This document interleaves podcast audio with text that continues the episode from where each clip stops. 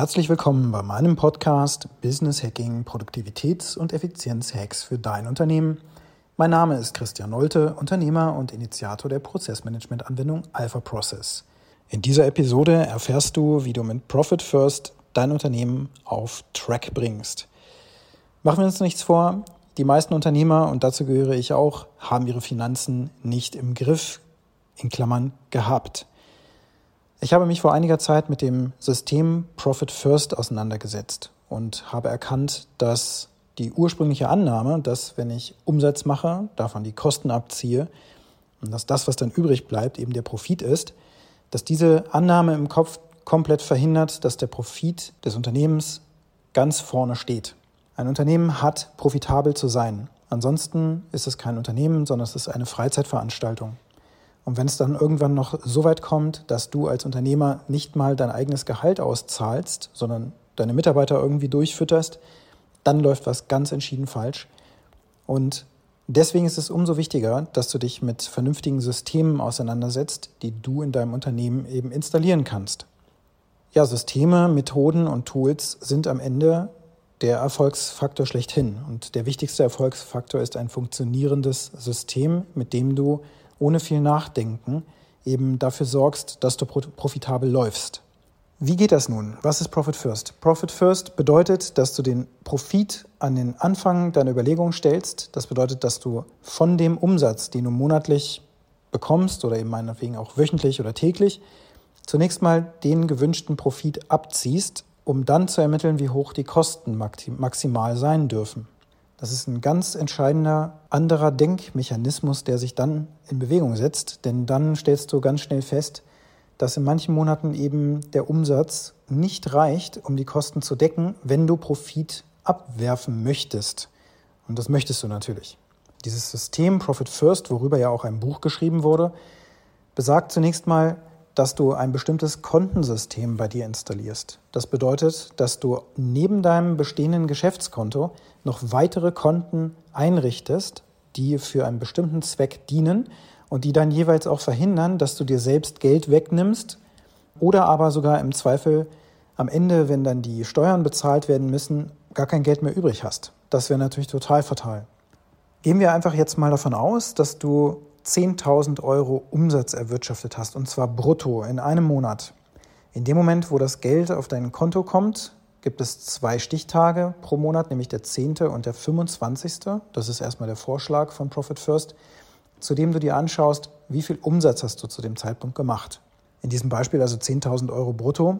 Und von diesen 10.000 Euro zweigst du jetzt eben auf drei Konten Minimum entsprechende prozentuale Anteile ab. Das erste Konto, was du einrichtest, ist ein Profit-Konto. Der Vorschlag ist, zwischen 2 und vielleicht 3 Prozent zunächst mal dorthin zu überweisen, so dass du das im Grunde erstmal gar nicht wirklich merkst. Von 10.000 Euro sind eben 3 Prozent 300 Euro und das fällt nicht wirklich ins Gewicht. Das heißt, du baust mit dem Profit-Konto ein Profitkonto, ein stetig wachsendes Sparkonto, wenn du so willst, eben auf, was immer wieder von jedem Umsatz zum 10. und zum 25. 3% abführt. Das zweite Konto, was du einrichtest, ist das Unternehmerlohnkonto oder Owners Pay Konto. Und da gibt es verschiedene Überlegungen zu. Im Standard ist es erstmal so, dass du 30% des Umsatzes auf dieses Konto abführst.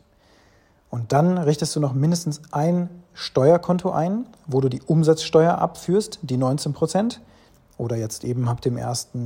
Juli die 16 Prozent. Wobei ich das empfehlen würde, das nicht zu senken an der Stelle, sondern auf 19 Prozent zu lassen. Und dann hast du noch ein Konto, wo du eben zum Beispiel Kapitalertragssteuer und ähnliches abführst. Das heißt, am Ende hast du vier verschiedene Konten. Ein Profitkonto, was ständig wächst, ein Owners Pay Konto, was ständig und stetig wächst, dann diese Steuerkonten, wo du auch immer wieder Geld parkst. Dadurch, dass du das machst, bleibt am Ende des Tages eben ein bestimmter Betrag von diesen 10.000 Euro übrig. Entsprechend 3%, 19%, 30% ja, und x Prozent für ähm, die Kapitalertragssteuer oder ähnliches. Also gehen wir mal davon aus, dass es ca. 50 Prozent sind, die im Durchschnitt, wenn man dieses System so anwendet, ähm, und mit den entsprechenden Prozentwerten ausstaffiert, bleiben dann entsprechend 50 Prozent von den 10.000 Euro am Ende des Tages übrig. Das bedeutet, dass du jetzt 5.000 Euro zur freien Verfügung hast, mit dem du deine Fixkosten in jedem Fall decken musst. Sowas wie die Miete, die Nebenkosten, vielleicht Leasingraten für Fahrzeuge und natürlich auch Gehälter.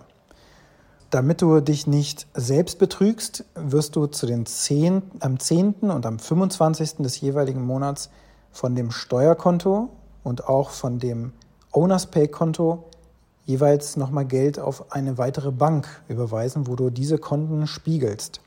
Das heißt, diese Konten, die du dir jetzt angelegt hast, diese neuen Unterkonten, die werden geleert jedes Mal zu diesen Stichtagen nochmal auf eine andere Bank, bestmöglich eine Bank, die kein Online-Banking anbietet, wo du es sehr, sehr schwer hast hinzugehen, eine große Hürde sozusagen, um das Geld dort abzuheben. So kannst du dich nicht selbst bestehlen und das Konto ist immer gefüllt, so dass du kontinuierlich einen Aufbau von Wert schaffst. Das ist deswegen so wichtig, weil du aus dem Owners Pay Konto dich selbst wiederum bezahlst. Der Ansatz geht so, dass du dir überlegst, welche Tätigkeit führst du zu 80 Prozent des Tages regelmäßig aus? Und was wäre ein marktüblicher Lohn für genau diese Tätigkeit? In meinem Fall ist es zum Beispiel eine sogenannte Product Owner Tätigkeit, also ein Anforderungsmanagement, Personalführung, also eine konkrete Manager-Tätigkeit. Und wenn man da so guckt, dann ist ein marktübliches Gehalt vielleicht in dieser Region so um die 8000 Euro brutto im Schnitt. Das ist erstmal vorsichtig gerechnet. Aber nehmen wir das mal circa. Und dann müsste ich eben genauso viel Geld pro Monat erstmal akquirieren, damit ich mir überhaupt ein Gehalt auszahlen kann. Also das geht nur dann, wenn das Owners Pay Konto zum Ende eines Monats beispielsweise bei monatlicher Auszahlung deines Unternehmerlohns muss dieses Owners Pay Konto mindestens das Doppelte des Gehalts enthalten. In meinem Beispiel also 16.000 Euro. Und wenn das der Fall ist, dann erst darf und kann ich von diesem Konto mein Gehalt auszahlen als Unternehmer.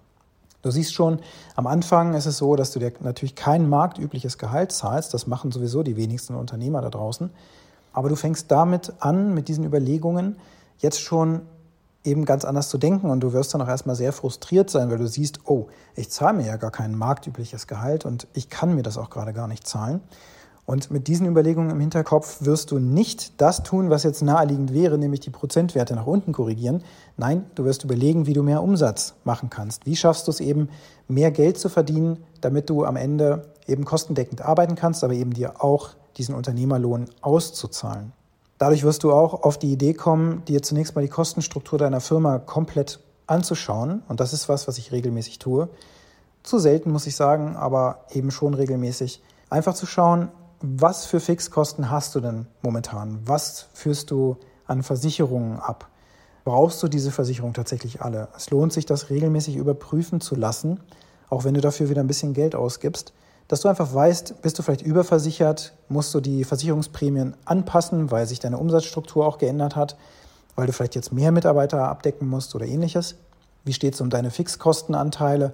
Kannst du die Miete in irgendeiner Form vielleicht reduzieren? Ist das wirklich nötig? Gerade jetzt nach Corona zeigt sich vielleicht, dass du deine Büroräumlichkeiten in voller Höhe gar nicht mehr nutzen musst. So kannst du sie vielleicht untervermieten oder eben auch vollkommen schließen und einen neuen Standort aufmachen oder selbst sogar aus dem Homeoffice arbeiten und dort an der Stelle eben Kosten einsparen, sodass du dir dein Owners Pay regelmäßig auch auszahlen kannst. Also an dieser Stelle die dringende Empfehlung, schnapp dir das Buch Profit First, schau, was du auf YouTube für Tutorials findest in diesem Zusammenhang. Da gibt es einige nette Videos zu dem Thema, wo dir auch diese Kontenstruktur nochmal in ja, circa 10 Minuten erklärt werden.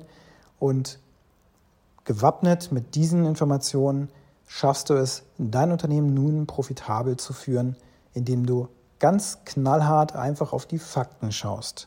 Emotionen raus, Fakten rein, denn das ist es, was am Ende des Tages zählt. Das, was auf dein Konto eingeht, das, was du abführst und das, was dann am Ende noch übrig bleibt, um die Kosten zu decken. Das ist das Entscheidende. Stellst du da fest, dass in diesen Faktenkonstruktionen etwas nicht korrekt ist, musst du handeln als Unternehmer und zwar schnell. Mein Name ist Christian Neute und dies ist mein Podcast. Wenn du magst, dann schaust du auf einfacheprozesse.de vorbei oder auch auf starkershop.de. Da findest du noch mehr über die Produkte, die ich anzubieten habe. Ich wünsche dir jetzt einen schönen Tag und bis bald.